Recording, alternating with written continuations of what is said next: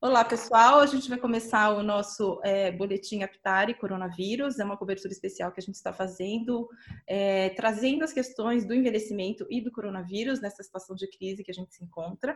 É, e hoje a nossa convidada é a doutora Naira Rojaige, que é médica assistente do Serviço de Geriatria dos Palas Clínicas da Faculdade de Medicina da Universidade de São Paulo e doutora em Ciências Médicas pela USP.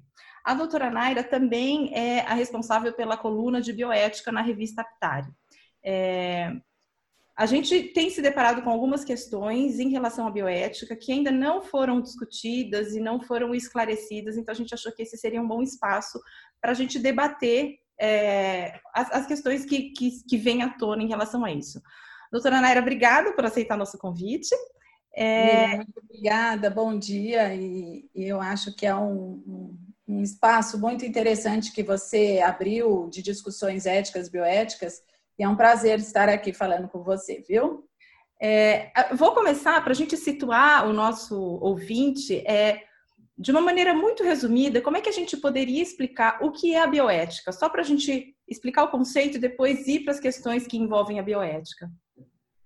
Então, Lilian, na verdade, é, é, bem interessante porque, apesar da gente estar numa situação de pandemia, de guerra, né, como todos estão falando, uh, é nessa situação onde os conflitos éticos mais surgem. Então, eu vou resumir para todos entenderem de uma forma mais, mais simples, que tem várias uh, definições de bioética, mas a bioética, assim, do ponto de vista simples de entendimento, ela está aonde existem conflitos, né? Conflitos de valores, valores humanos. Então, onde existirem conflitos de valores humanos, e nós estamos vivendo isso diariamente agora com o Covid, nós temos a bioética como a ética voltada para questões é, de ciências é, relacionadas à saúde do ser humano, né? Então, a, a bioética ela vem para trazer uma mediação de conflitos, para trazer uma reflexão. Né? Então, quando a gente diz é, bioética, ela traz uma reflexão sobre os valores, os conflitos existentes entre valores humanos diferentes dentro da humanidade. É, nós dizemos que a bioética ela é fundamental nesse momento, né? Uhum. É, uma das questões que a gente, que a gente tem acompanhado e a gente tem discutido muito é a questão do direito individual e do direito coletivo. Então, Sim. quando foi instituída a quarentena, é, muita gente falou, mas e o meu direito de ir e vir? Eu não acho que isso é tão grave e eu tenho o direito de não ficar em quarentena e sair pela rua. Só que a gente tem um outro direito, que é o direito coletivo à saúde né? Então, assim, a quarentena, na verdade, foi instituída para manter a saúde da população. E como é que a gente faz esse, esse equilíbrio? Como é que a gente é, faz uma avaliação do que talvez vale mais ou que deve ser mais levado em conta? Como é que a gente discutiria isso? Então, Lilian, é, eu é, acho que nessas situações também a gente tem essas decisões, assim como tivemos em outras epidemias, né? Epidemias de sarampo, com em relação às vacinas, é, epidemias outras que aconteceram no mundo. No momento, é bastante apropriada essa discussão, porque a quarentena se fez necessária de uma hora para outra, né? E com impactos econômicos eh, que nós estamos já presenciando no momento em várias famílias, em várias situações, e, nós teremos aí uns meses bem difíceis do ponto de vista econômico. Eh, isso faz com que exista uma, uma discussão aí, entrando já na, na, na ética né, dos valores, existe uma discussão do que é o valor individual, do que é o valor de grupo, né, do que é o valor social. Uh, em situações, depois da Declaração dos Direitos Humanos, após a Segunda Guerra Mundial, mas principalmente a, em 2005, a Declaração dos, do, da, da, Bioética e dos Direitos Humanos, é, a gente tem é, priorizado a, o, o, individual em relação ao coletivo. Né? Então, desde a Segunda Guerra, por conta das atrocidades que foram feitas, principalmente a, a alguns povos, né, os judeus, por exemplo, é, essa liberdade individual ganhou é, é, espaço no mundo e nas discussões, né? Uh, porém, essa liberdade individual ela não pode ser, e mesmo na Constituição Federal, a gente sabe que em situações onde o coletivo é mais, a saúde coletiva é mais importante do que a saúde individual, e, e nessa situação atual de pandemia, é, sem, sem dúvida nenhuma, isso já está comprovado em vários estudos, né? Uh, então, nós temos que ter a responsabilidade coletiva acima do individual. Isso, eticamente, é o correto, na verdade, né? Então, nós somos é, corresponsáveis pelo outro. Então, nós somos corresponsáveis de não passar o vírus para o outro, não é só os familiares entes queridos, mas é do ponto de vista populacional, porque se eu passar o vírus para alguém na rua, é, hoje é importante a gente falar, desde de dois dias para cá, as coisas mudam a cada dia, mas de dois dias para cá todo mundo deve usar máscara na hora que, na hora que sair de casa, né? É, mas se eu passar para alguém um vírus, o que vai acontecer é que esse vírus vai se propagar, nós vamos usar mais recursos hospitalares, mais leitos de UTI, mais ventiladores mecânicos, e vai faltar para a própria família daquele paciente que acha, daquele paciente, perdão, daquela pessoa que acha que, que não está fazendo nada saindo na rua, né? Uhum. Então, assim, a, nesse momento, a saúde coletiva, ela é prioritária, né? Em situações de pandemia, em situações é, especiais no mundo, nós temos que limitar a liberdade individual. E isso não é, é mais discutido nesse momento, porque ah, saíram estudos sérios em revistas médicas científicas sérias, como New England, como JAMA, como BMJ, que dizem já que a quarentena foi fundamental, o isolamento social horizontal foi fundamental para controle de recursos é, hospitalares e de saúde da população nos países que fizeram isso. Então, não tem mais discussão. Né? Uhum. A questão é: as pessoas devem ficar em casa, sim, as pessoas não devem sair, se, é, se expor na rua, a não ser protegidos para se proteger e proteger ao outro. Né? Uhum. Então, é, existe um, um, valor ético interessante nessa é, um valor humano interessante quando a gente faz essa discussão, que é a alteridade. Né? Então, a alteridade quer dizer o seguinte, que eu pensando no outro, é, eu penso em mim mesmo. Né? Então, eu só existo porque eu existo em, em contato com o outro. Uhum. Né? Então, é, essa, esse princípio, esse, esse princípio ético da alteridade é que faz com que nesse momento, é, a gente entenda que a gente só vai sobreviver se a gente cuidar do outro. Uhum. É, a gente ainda não tem uma vacina, tá todo mundo na corrida para encontrar essa vacina o quanto antes, para a gente conseguir conter essa crise de alguma maneira, mas a questão do movimento anti-vacina também entra um pouco nessa discussão, né? Porque vai haver gente que não vai querer se vacinar, porque acredita que, enfim, que a vacina não é benéfica, que a vacina, na verdade, traz mais problemas que benefícios.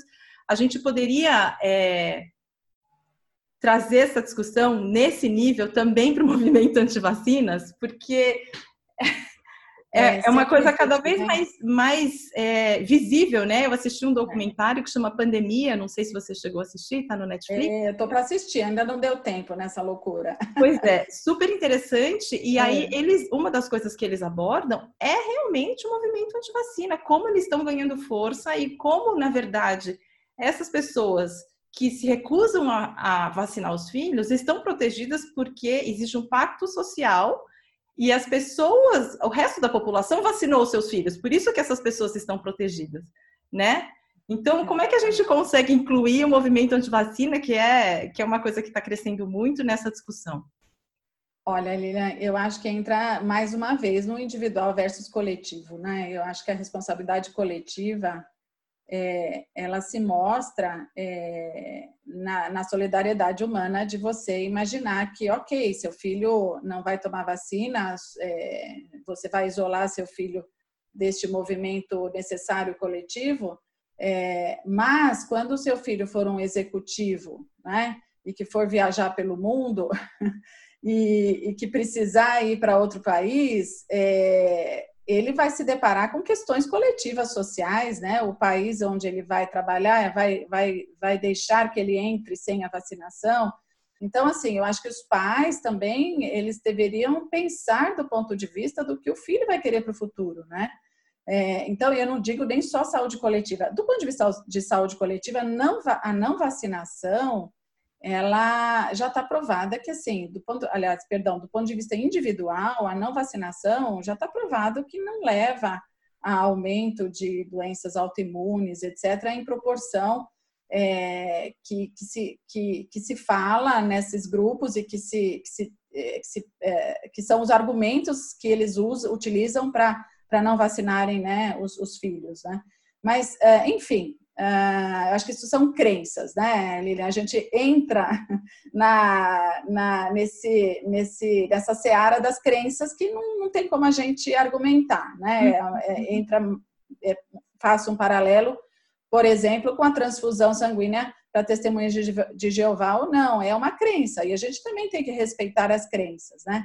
Mas respeitando as crenças de não vacinar, na medida em que isso faça mal ao outro, à sociedade, é, muitas vezes a gente teria que ter a, a força de coletivo e de fazer uma compulsória de vacinação, né? Uhum, uhum. Porque na medida em que crianças que não foram vacinadas fizeram ressurgir o sarampo, é, né, nós temos que pensar que uma doença fatal e grave foi ressurgida por falta de vacinação. Né? E uma coisa é não vacinar por ignorância, porque não, ou porque falta recurso, não chega a vacinação naquela, naquela comunidade, e a outra é por recusa individual, por falta de comunicação, por falta de, de entendimento. Então, muitas vezes, é, isso, isso é uma discussão enorme, mas muitas vezes, na minha opinião, é, deveria existir uma, uma compulsoriedade, uma, uma, uma medida compulsória que pudesse é, dizer que, olha, agora você está prejudicando o outro, agora você está prejudicando a saúde coletiva, né? Uhum. É, uma outra questão que, que muitas pessoas têm, têm discutido com, com um pouco de medo, né? De, puxa, se um dia eu me deparar com isso, são os médicos que por exemplo, na Espanha ou na Itália, que estão com índices altíssimos de mortes, né, e com o sistema de saúde completamente no limite, tendo que escolher quem vai ser tratado e quem não vai ser tratado. E geralmente quem não é tratado é o idoso, né? Quem fica lá no final da fila é o idoso. Como é que a gente analisa essa situação é, do ponto de vista bioético, existem é, diretrizes para o médico fazer essa escolha de Sofia, né? Porque como é que você é. vai explicar para o familiar do idoso que tinha 65 anos e estava super bem de saúde, que, puxa, ele não vai receber o cuidado ou não vai ter leito para ele porque a gente priorizou alguém que, por exemplo, tem 30 anos e que talvez tenha mais anos de vida pela frente. Como é que é isso do ponto de vista bioético? Olha, Lilian, coincidentemente, a sua fala, a sua pergunta, é, ontem foi publicado um estudo, um estudo no, no maior jornal inglês, né, britânico, BMJ, é, sobre a escolha de Sofia nesses casos, né, sobre critérios aí que estão desenvolvendo, sendo desenvolvidos de maneira rápida, urgencial, para acomodar essa, essa angústia que nós é, iremos nos deparar aqui no Brasil, mas que estão é, os, os, os, franceses, italianos e espanhóis, principalmente italianos, se depararam e tiveram que escolher critérios é, arbitrários naquela ocasião, sem nenhum, nenhuma reflexão. Né? E aí entra a bioética como como grupo que reflete né, e faz uma reflexão, e nesse caso foi uma reflexão urgencial. Uh, é, critérios, né? A gente já viveu isso em outras ocasiões no passado na medicina, por exemplo, na, no transplante, né? Então, é, antigamente, e eu vou dizer há pouco tempo atrás, né, talvez 15 anos atrás, os critérios é, de se escolher um órgão, né, um transplante de fígado, é, quem, quem deveria receber o, o, órgão, como são poucos órgãos, né, é, os critérios eram baseados em fila, né, quem chegasse na fila primeiro, quem fosse inscrito pelo, pelo sistema de saúde primeiro na fila, é, não importa a idade, não importa doenças, comorbidades, não importa nada, ganhava o fígado, né. É, muito se evoluiu dessas escolhas de critérios. Eu vou chegar na, no, nos critérios aí de alocação de recursos, mas muito se evoluiu de, dessa situação, é, principalmente de transplantes, é, porque hoje existem critérios muito mais baseados em critérios biológicos e prognósticos, né? aquele que realmente se beneficia ou não daquele órgão e que vai ter uma sobrevida melhor ou não. Né? Pode ser mais velho, pode ser mais novo, pode ser é, diabético ou não, em que grau de diabetes está ou não, mas enfim, qual é o indivíduo que de fato vai se beneficiar daquele órgão, e isso tem muito a ver com um, um, um, conceito principalista da bioética que é a equidade, né? que não é igualdade. Então, a equidade é dar aquilo é, que o indivíduo necessita. Né? Então, é dar a, a, ao paciente aquilo que ele necessita, desde que a gente tenha os recursos. Né? Então, uh, muito bem. Então, hoje, por exemplo, os critérios para transplante são critérios muito baseados em prognóstico. Realmente, eles têm critérios objetivos, nível de albumina, é, tanto tempo de qual é o tipo de doença, quais são as comorbidades, etc. Ah, por quê? Porque nós temos um recurso é, escasso, então, e aí eu já vou fazer o paralelo ao ventilador mecânico dentro da pandemia, né? Atual do Covid, nós temos um, um recurso escasso e nós temos que escolher entre muitos. Né? Então, essa é a grande dificuldade que a gente está vivendo e vai viver aqui no Brasil. Uh, portanto, os critérios que a Itália é, optou hoje foram critérios muito parecidos é, com a, os critérios antigos, que eram discriminatórios, ou seja, se eu tenho um poder de chegar mais cedo na, na, na fila, né, para ganhar um, um, fígado, e isso era tinham questões muito éticas na, na ocasião de furar filas, etc. Então, assim, se existem é, quem chegava primeiro e, e, em geral quem chega primeiro é quem tem dinheiro, né? Uhum. Então, é, esses critérios eram eram baseados realmente é, não em merecimento, nem necessidade, nem prognóstico, mas eram critérios baseados em, em quem conseguisse chegar primeiro. Né? Ah, e nesse raciocínio, né, ah, hoje a gente vai ter um, uma reflexão maior do que foi feita na Itália, onde eles tiveram uma arbitrariedade de escolher um critério etário. Né? E escolheram, olha, os acima de 80 anos, e, é, se, se chegarem em condições de insuficiência respiratória grave, nós não vamos entubar, por exemplo, é um critério, né? É, do ponto de vista ético, bioético, não há argumentos para a gente tomar essa decisão. Mas nós não podemos julgar uma decisão dessa diante de, um, de, uma, de uma catástrofe, de uma tragédia tão grande que eles viveram em tão pouco tempo. Né? O que nós podemos fazer é refletir, né? Já que existiu essa, essa catástrofe, existiu esse este critério arbitrário de, de etário e que na verdade a idade para nós dentro da bioética e eu falando como geriatra, a gente nunca deve utilizar a, a idade como critério de exclusão é, de um recurso, jamais, né? Então eu já vivi essa época né, onde a gente não tinha lei, é, o, o, critério de não entrar na UTI era acima de 80 anos, não entrava em UTI, em hospital público, né? E eu já vivi essa, essa, essa vida. É, e, e, isso evoluiu para o entendimento de que isso é um etarismo, né? de que isso é uma discriminação à idade. Uhum. Ah, enfim, o que nós temos hoje, e foi publicado ontem na, nessa revista é, inglesa, foram os critérios mais elaborados a, até o momento. Isso eu estou falando dia a dia, né? Então, dentro dessa pandemia, né, a, os franceses, né, os órgãos é, franceses de saúde elaborar, e de cuidados paliativos elaboraram aí critérios né, de alocação de recursos, porque eles têm, é, segundo a revista, o BMJ de ontem, eles têm na França cerca na, na região ao redor de Paris, eles têm cerca de 2 mil leitos de UTI para possivelmente é, uma demanda né, de 40 mil casos é, que vão necessitar, enfim. Uh, e aí eles estabeleceram um guia de critérios para auxílio aos médicos nessa decisão. Né?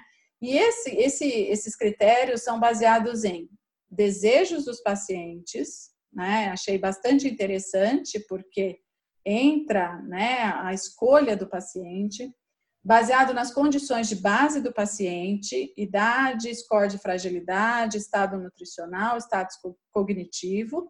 Então, na verdade, a gente está falando de condições que levam a prognóstico, então a gente já está entrando aí com critérios baseados em prognóstico.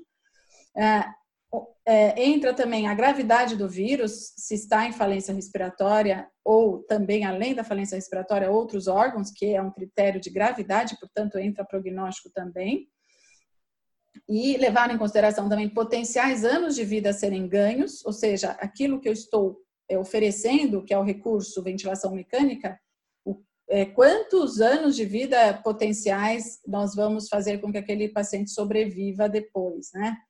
E isso também entra, logicamente, é, em relação às comorbidades do paciente e o grau de gravidade que chegou, né? E, por fim, a disponibilidade dos ventiladores, porque nós estamos falando de critérios quando a gente ainda tem alguns, mas é possível que não tenha, né, ou tenha um para 20, e aí alguns critérios a gente não consegue estabelecer, né?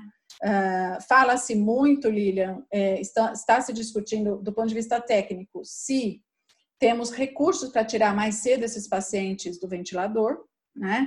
Então, para poder usar para outro, usar um ventilador para dois pacientes não sei de que maneira, mas está se, tá se, tá se pensando em usar um, um, é, um ventilador para dois pacientes.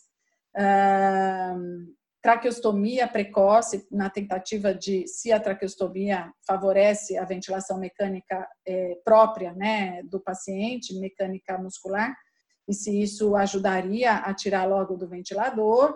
É, já estou vendo mobilizações, inclusive no Brasil, para para fabricação de novos ventiladores, mas principalmente para elaboração de, de ventiladores é, baratos, uhum. fáceis de serem é, construídos e etc.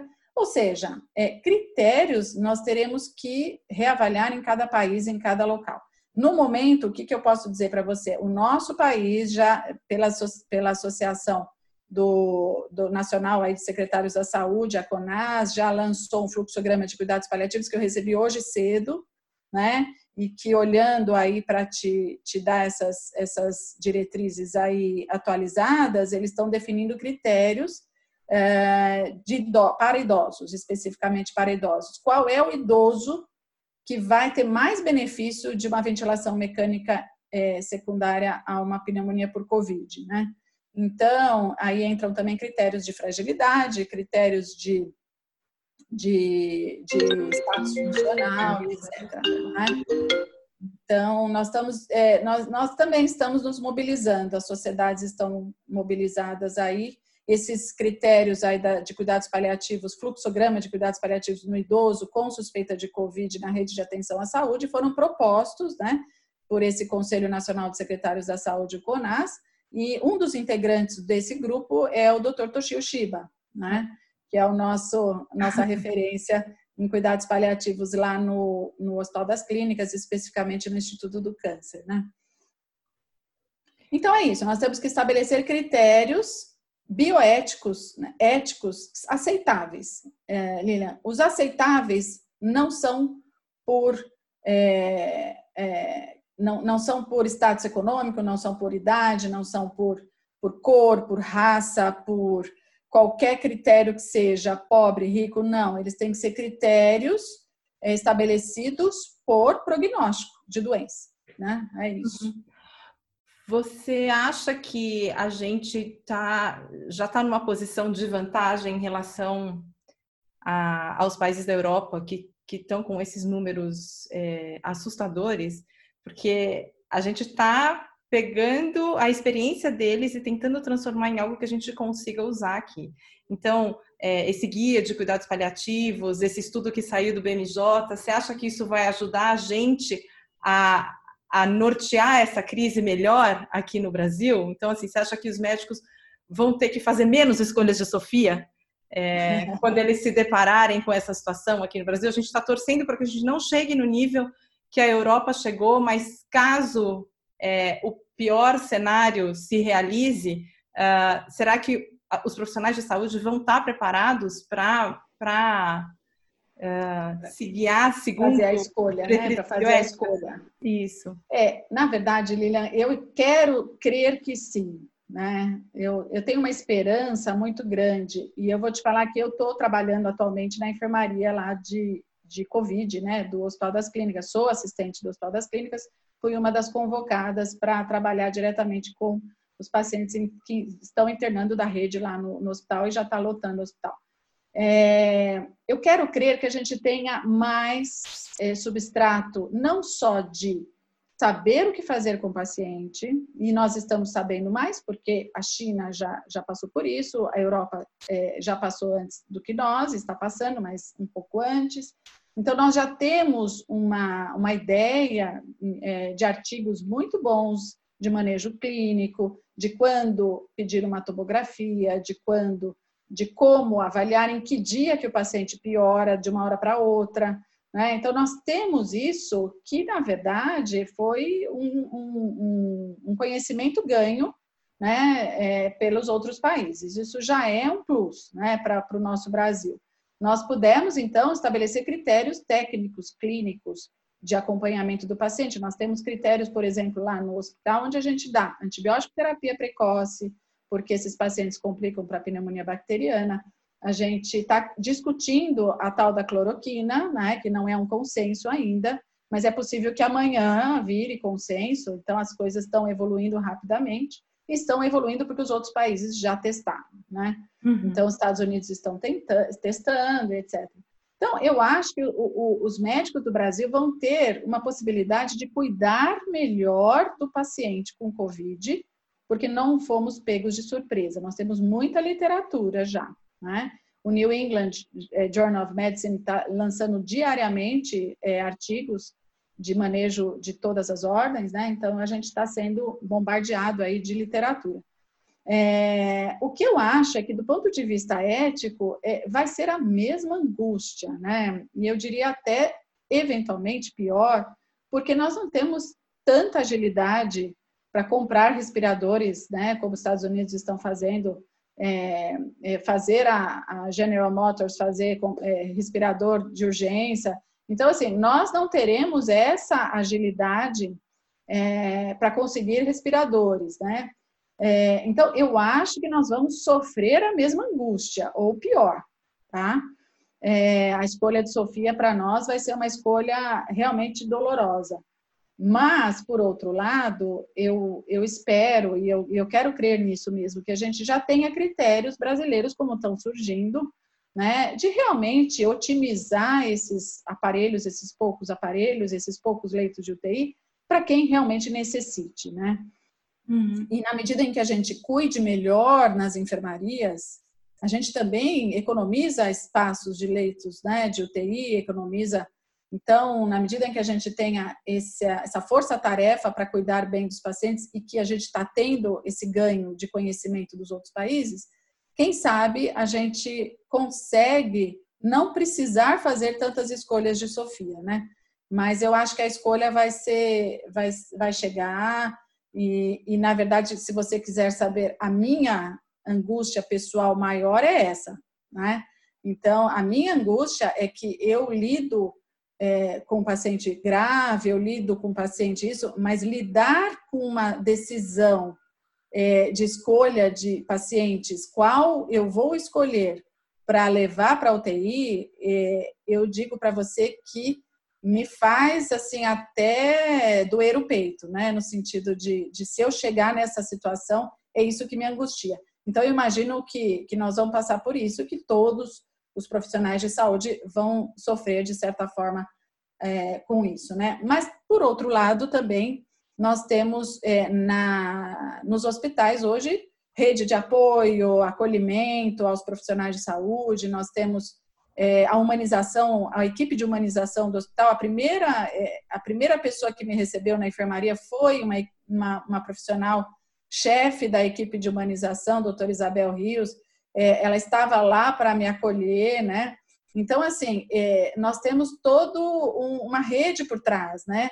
E, e, uns aos outros, né? Nós, dentro da enfermaria, somos seis médicos que, que estão lá e, que, e, e, outros que estão fora nos, nos apoiando fora, né? Porque é, toda a, to, todos os assistentes, por exemplo, da geriatria, é, se mobilizaram. Uns estão cobrindo os meus pacientes ambulatoriais, outros estão cobrindo é, os, os, o, as necessidades outras, as aulas que não pararam da graduação. Então, tem muitos assistentes se mobilizando para o mesmo fim, não deixar o barco afundar, né? Hum. Então, é, então nós temos esse apoio de uns aos outros, né? É, é, nós temos sempre uma, uma, um, um jargão aí que nós não estamos sozinhos, né? Então, é, o, o, profissional de saúde não pode se sentir sozinho. Né? A hora que ele se sente sozinho, ele faz o burnout. Né? Então, na medida em que o profissional de saúde se sinta é, numa, numa equipe, numa, num, num grupo que está unido no mesmo propósito, a gente consegue sobreviver a essas questões éticas. Né? É, tem alguma outra questão bioética dentro do contexto do coronavírus que você acha que valeria a pena a gente abordar também? É, essas, essas duas que eu perguntei para você são as que, que, que, estão mais óbvias aí, né? Sim, então, na, na, nossa, na nossa cara todos é. os dias. Tem alguma coisa que você enfrenta, você como médica que está aí é, trabalhando com esse público idoso especificamente, que está no Hospital das Clínicas, que está montando uma operação de guerra, o Hospital das Clínicas, inclusive, lançou uma campanha que chama Vem para a Guerra, né? Para arrecadação de recursos. É, tem algum outro conflito que você, nessa posição, gostaria de destacar?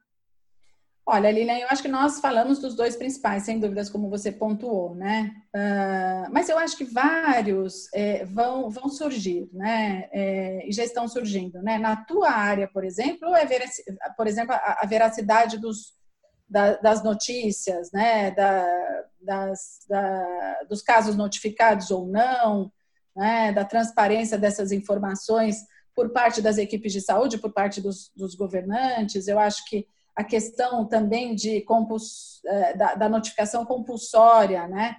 que é sempre um, um, uma questão bioética, o quanto que a gente quebra de confidencialidade, de sigilo, e na medida em que a gente tem que fazer uma, uma notificação compulsória, o que eu estou vendo, o que eu estou vivendo, é também questões é, que vão ser muito difíceis de lidar também, né? Em relação a não podemos fazer velório, né? As pessoas não podem velar os seus pacientes, os seus entes queridos, não podem visitar sequer. Então nós bloqueamos visitas em hospitais, né? Isso é ético? Não é ético, né? É, se, o, se, o, familiar quer, é, se, é, eu, eu, vivi uma situação, por exemplo, num hospital de transição, onde o, o senhor falou assim: mas eu prefiro morrer com a minha, com a minha esposa é, eu não quero ficar longe dela, né? Então, é, até onde a gente vai permitir isso ou não? Ah, então, assim, são questões é, muito é, difíceis da gente lidar é, e, e, mais difícil ainda quando é no, dentro da nossa família, né? Porque enquanto a gente está orientando familiares de pacientes, ok, mas quando chegar na nossa família, né, puxa, eu não vou poder visitar, né? Eu não vou poder é, velar, eu não vou poder dar um abraço no, na, né, no familiar que perdeu o pai, a mãe, enfim. É, isso são questões é, éticas que vão, vão ser doloridas, né? Vão ser doloridas. Eu ontem vi uma, uma foto, ontem, antes de ontem, acho, no jornal, no, no, no Estadão, é, de, uma, de um caixão na porta, acho que foi na Espanha, não, no Equador, no caixão na porta, né? Da, e o menino olhando de máscara, olhando, né? Quem é aquele menino? Será que ele é neto e que poderia, né? Que, que, que como é que ele está vivenciando isso? Como as crianças vão vivenciar perder, né? Pessoas? É, são questões de reflexão, né? Que nós vamos ver o que vai acontecer depois. Uh, mas eu acho que assim quebra de sigilo, confidencialidade são questões importantes, mas necessárias, né? As notificações em, em situações dessas são necessárias. Mas aí vem a, a, comunicação à população de que é necessário, né? Os atestados de óbito, é, as declarações de óbito, né? É, que, que vão gerar questões éticas, é, de ética médica mesmo, né? não bioética necessariamente, mas é, você notifica um, um, um óbito é, por dizendo que foi por Covid, mas você não notificou a doença antes, já é uma questão errada, né? Do ponto de vista de ética médica. Então, são, são responsabilidades médicas que também os médicos estão meio perdidos, né? Então, eu, eu vejo que tem muitas questões aí interessantes. Eu queria só também salientar que a bioética nasceu da ética global, né? Então, a bioética ela nasceu da necessidade de reflexões é, ao planeta, né? Então, nós estamos também vivendo, vivendo uma era é, onde a gente vai discutir ética global, né? Então, as relações dos seres humanos, dos seres humanos com a natureza, com os animais, é, as aglomerações é, que acontecem nas cidades, né? É, que objetivos de vida e econômicos é, virão a partir dessa pandemia Covid, né? Que Uh, lógico que depois de uma guerra nós já tivemos guerras no mundo, então depois das guerras é que vêm as declarações de direitos é, humanitários, né? E, e, e por fim, né? Para onde queremos levar a nossa humanidade, o nosso planeta, né? Então são questões da ética que envolvem a bioética, né? Se nós estamos cuidando de cuidando de seres humanos, nós queremos cuidar de seres humanos e o aprendizado para um mundo melhor, né? Então, nós queremos isso. Então, nós temos que incluir isso também nas nossas decisões bioéticas é, dos cuidados ao paciente COVID, né? Por exemplo. Doutora Naira, é, eu quero te agradecer imensamente. Eu sei que você tem uma agenda super apertada, que tem mil pacientes esperando você. Então, eu vou encerrar o nosso papo por aqui. É, queria te agradecer muito, muito, porque são discussões que a gente geralmente não tem oportunidade de ter e que são absolutamente necessárias para a gente entender o que está acontecendo é, e, e, e refletir exatamente para chegar a conclusões e levar o mundo para um lugar melhor, né? Então. Lilian, eu que agradeço, eu acho que você faz um trabalho incrível e a parabenizo pela revista Aptari, parabenizo pela escolha dos, dos, do, de todas as, as os temas que você é, trouxe em relação ao idoso, à geriatria e, e parabenizo pela vontade de propagar, é, inclusive a bioética, especialmente aí relacionada ao envelhecimento. Né? Muito obrigada pela oportunidade, Lilian. Doutora Naira, muito obrigada. Ficamos em contato. Muito boa sorte aí no trabalho e no que precisar conta com a gente.